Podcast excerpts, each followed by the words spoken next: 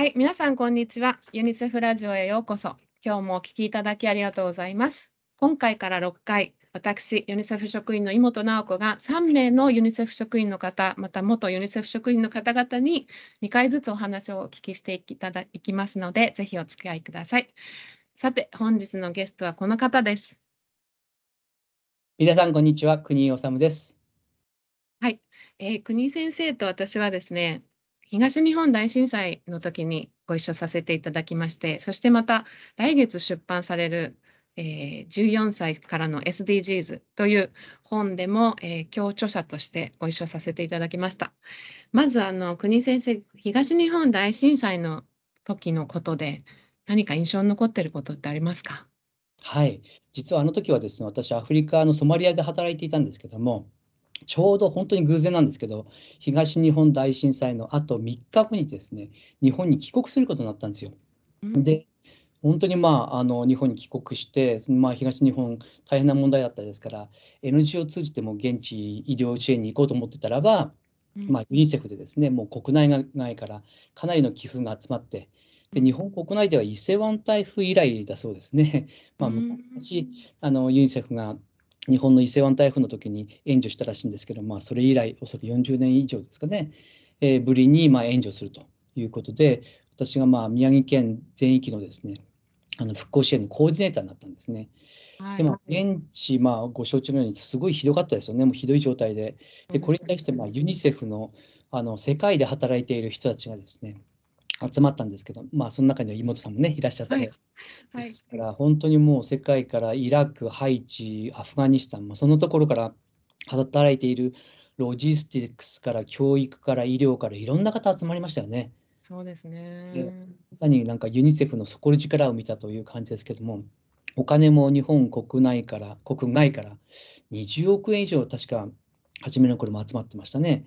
ですからその、うん、お金使ってで現地に、まあ、物資支援したり、まあ、水とか栄あの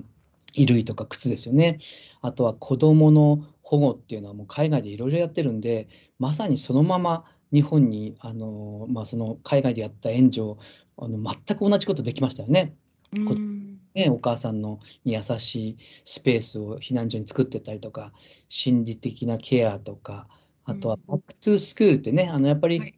一番大切なのは、これ本当に世界も日本も同じだなと思ったんですけども、ああいう被災した場合、援助するじゃなくて、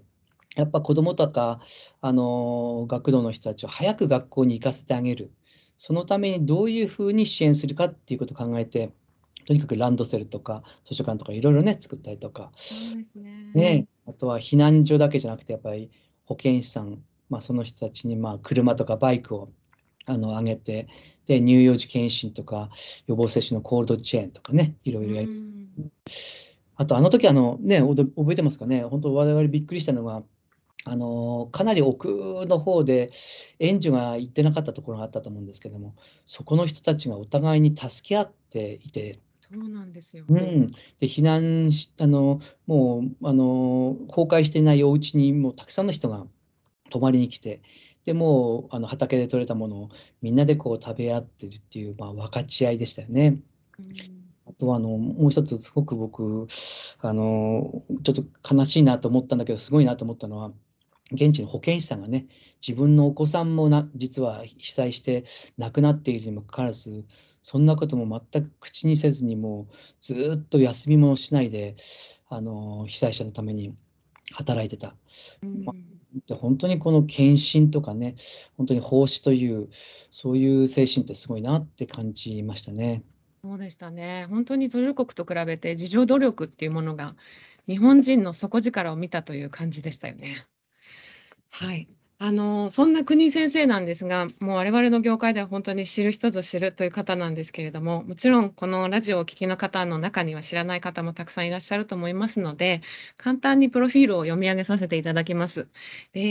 えー、国治先生、1962年生まれ、自治医科大学、えー、そしてハーバード大学の公衆衛生学修士号を取られ、その後、東京大学医学博士、えーその後のキャリアがまたすごすごくてですね、国立国際医療センター、東京大学、外務省、長崎大学熱帯医学研究所を経て、2006年より国連児童基金ユニセフ、えー、上席保健戦略アドバイザーニューヨーク本部、保健栄養水衛生部長、ミャンマー、ソマリアなど歴任されました。そして現在はグローバルファンドを得て、えー、公益社団法人グローバルヘルス技術振興基金最高経営責任者。いや、もう本当にもうこの番組が終わってしまうんじゃないかっていうぐらいすごい経歴なん。ですけれども、えー、まず最初にお聞きしたいのがですね、国先生、なぜお医者さんになろうと思われたんですか？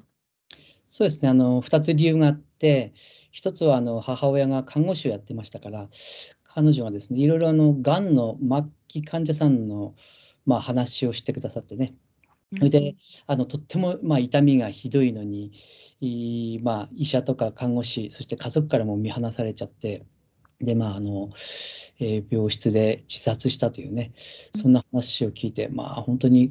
子供ながら、まだ小学生に入ったか入らなかった頃ですけども、うん、医者になってそういう人助けてあげたいななんていう気持ちが、まあ、あった、それが一番初めですね。あとは高校になって芝居ツアーに憧れて、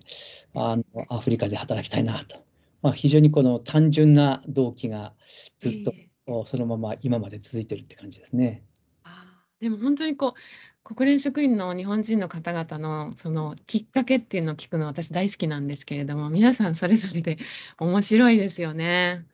はい。で、あの、そんな国先生が、あの、たくさんいろいろなところで働いてこられて、次々とこう養殖を務められて、さらにステップアップされていくっていうことに対して、私いつも聞きたいと思ってたんですけれども、その次の仕事を選ぶときに、どういったこうきっかけや動機で決められているんですか？えっと、もう私、いや、もう仕事が嫌だって言って辞めたのは一つしかなくて あの、普通はですね、仕事をししていながら、もっと多くの人を救えるんじゃないかなっていつも思うんですね。で、また、や仕事をしながら、ああ、自分はまだまだ実力とか知識、で経験が少ないなっていうのをいつも感じてたんですね。で、そうしていると、なんかこう、どこかからですね、あこんなあのやつあるけど、受けてみない？とかね、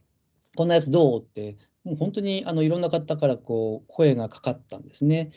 で、まあ、よくね、キャリアパスとかいろいろ人生を計画する人いると思うんですけども、実は人生って8割が偶然って言うんですよね。うんだってまあ計画していてもその通りにはならないと。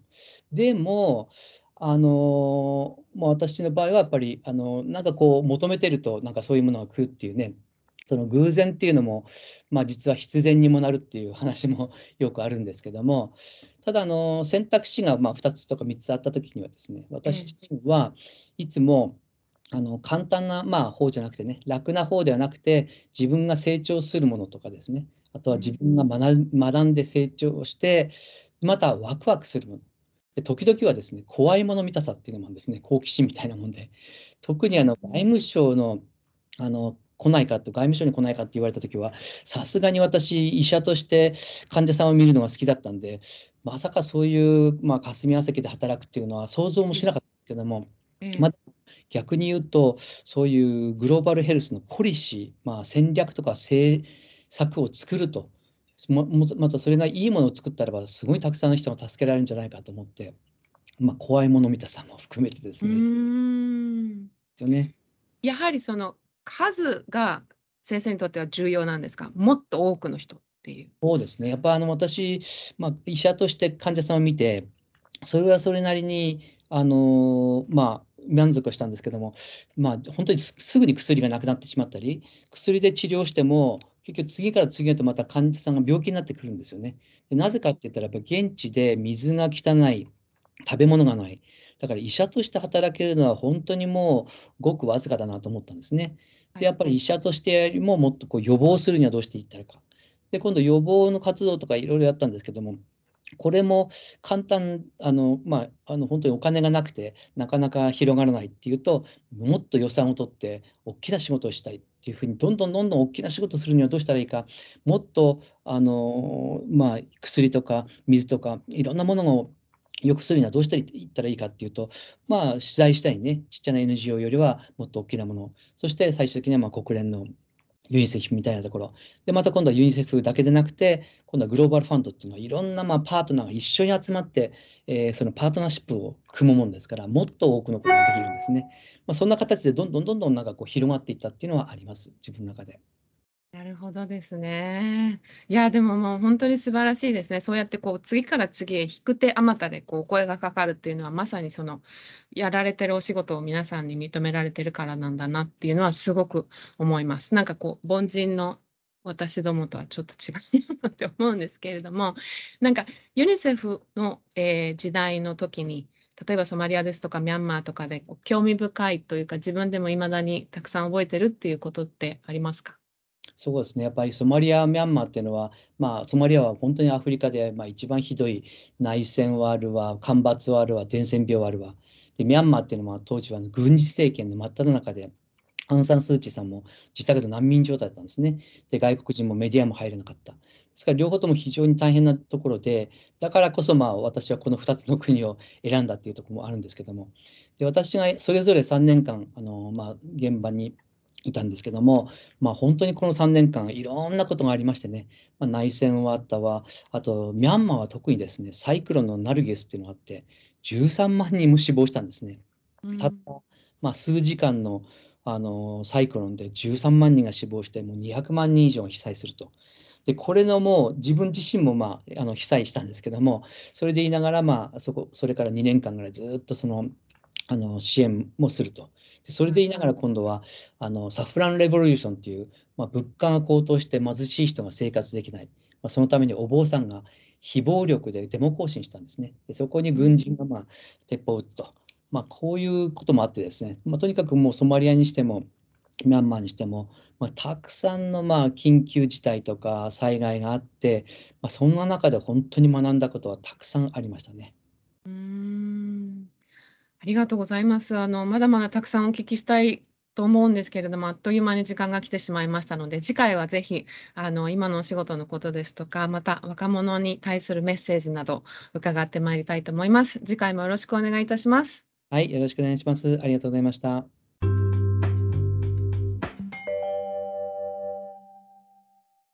今回も最後までお聞きくださり、ありがとうございました。